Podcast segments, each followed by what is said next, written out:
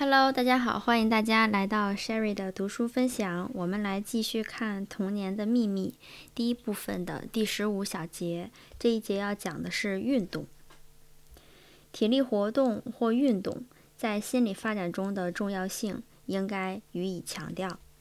列举在身体的各种功能中的运动，而又不把它跟诸如食物的吸收、呼吸等植物性的。生命运动相区别，这是一种严重的错误。实际上，运动仅仅被看作机体在呼吸、消化和血液循环等方面正常功能的辅助物。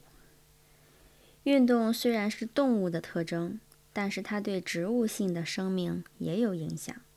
我们几乎可以说，它始终伴随着所有的机体活动。但是如果仅仅从身体的角度来考虑运动，就错了。我们可以看到，从事运动能够得益。这种体力活动不仅有益于身体健康，而且也能激发勇气和自信。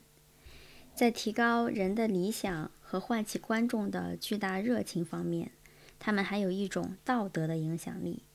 这种心理的影响比纯粹身体的正常化方面的影响深远得多。儿童是通过个人的努力和从事活动而得到发展的，因此他的发展既依靠心理的因素，也依靠身体的因素。最重要的是，儿童能够回忆起他所得到的印象，并能使他们保持清晰和明确。因为自我是通过他所得到的感官印象的力量而形成自己的智慧的。正是通过这种神秘的内在劳动，儿童的理性得到了发展。归根结底，理性使人区别于其他非理性的生物。人是能够做理性判断的，由此通过意志的行为决定他自己的行动进程。成人采取的态度是，等待儿童的理性随着时间的进程得以发展。他们并不试图帮助他，而是用他们自己的思维方式反对儿童正在发展的理性。当儿童的运动打扰他们时，这种情况就是更加严重。但是，正如我们已经知道的，运动对儿童具有极大的重要性。它是创造性的能量在功能上的体现，并使人达到人种的完美。通过运动，它对客观环境起作用，由此履行他自己在这个世界上的使命。运动并不仅仅是自我的一种表现，而且是意识发展的必不可少的因素，因为运动是使。自我跟客观现实建立一种明确关系的唯一真正途径。因此，运动或体力活动是智力发展的一个基本因素。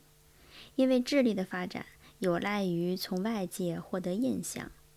通过运动，我们接触了客观现实，并借助于这些接触，我们进而获得抽象概念。身体的活动使心灵和世界联系起来。但从双重意义上来说，心灵需要活动，即获得观念和从外部表现自我。运动或身体的活动可能是极为复杂的。人的肌肉那么多，因此他不可能运用全部的肌肉。甚至可以这样说：一个人总备有一些由他支配的不使用的器官。芭蕾舞演员所运用的肌肉。并不被熟练的外科医生或者机械师所运用。反过来，情况也是这样。一个人对他肌肉的运用，能够影响他个性的发展。每个人都应该进行足够的锻炼，使他的肌肉处于一种健康状态。当他们处于这种状态时，就可能促使某些肌肉发达，以供特殊的活动之用。但如果肌肉普遍的未得到足够的运用，它的生命力就衰弱了。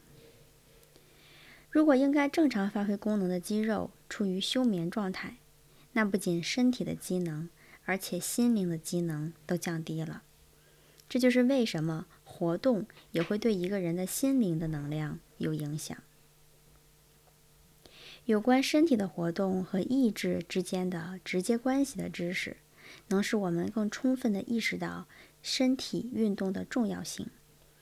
生物的所有各种生长性的功能，虽然它们跟神经系统有联系，但都不依赖于意志。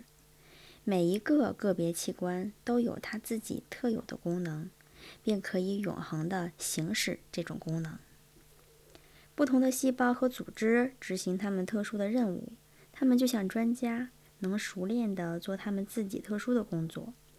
但是，当专家企图做自己的专职工作以外的事情时，就一筹莫展了。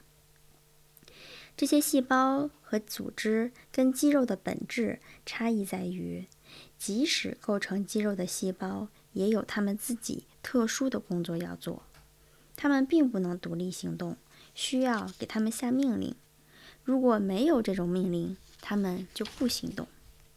可以把他们比作等待长官命令的士兵。